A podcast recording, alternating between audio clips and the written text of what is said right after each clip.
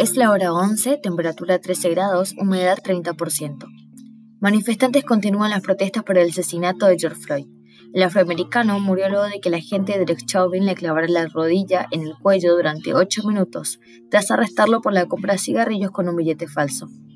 El suceso se viralizó con el video que reconstruyó el The New York Times, donde se percibe la secuencia de 8 minutos y 46 segundos que termina con la vida de Floyd. Debido a esto, avanzan las protestas contra el racismo en Estados Unidos.